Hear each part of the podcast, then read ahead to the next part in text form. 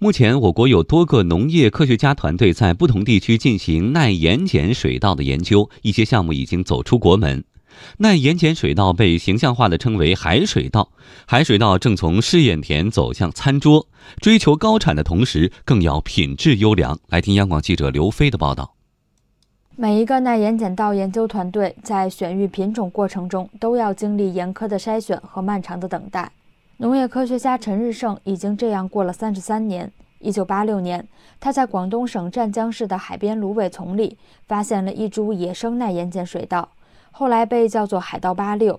其实，在二零一四年，海稻八六已经通过农业植物新品种保护公报有了自己独立的身份，但还没有杂交材料通过品种审定，距离大面积种植商业推广还有很长的路要走。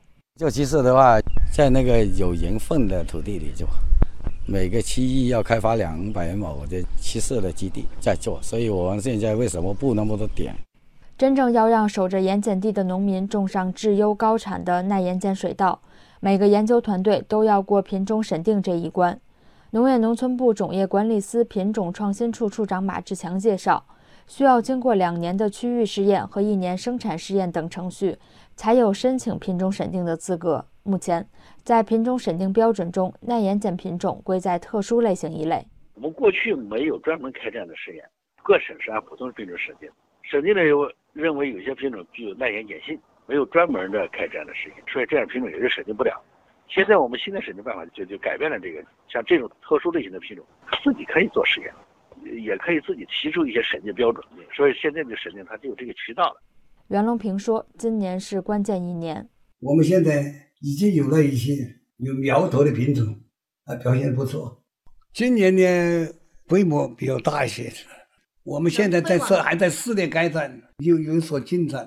真正大面积推广呢，还等两年之后再再说。”推广耐盐碱水稻，农民首先会算经济账，只有亩产达到四百多公斤以上的品种才有推广的价值。种植耐盐碱水稻，长远的意义还在于改良盐碱地，一头连着土地，另一头连着餐桌。虽然耐盐碱水稻的大面积种植推广还有待时间的检验，一些试验种植的收获已经达到售卖要求，可以走上餐桌。目前，在电商平台，人们就能购买到耐盐碱水稻产的大米。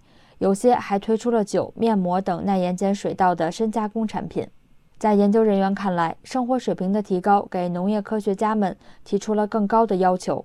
中科院东北地理与农业生态研究所研究员杨福表示：“对这个水稻品种的要求，不单单是耐盐性好就行。现在你在那种完之后吧，像最近这些年，你不好吃还不行，你还得实时机械化收获的，人不能倒伏。品种这东西就是。”永远无止境，耐盐碱品种这个选择培育是永恒的。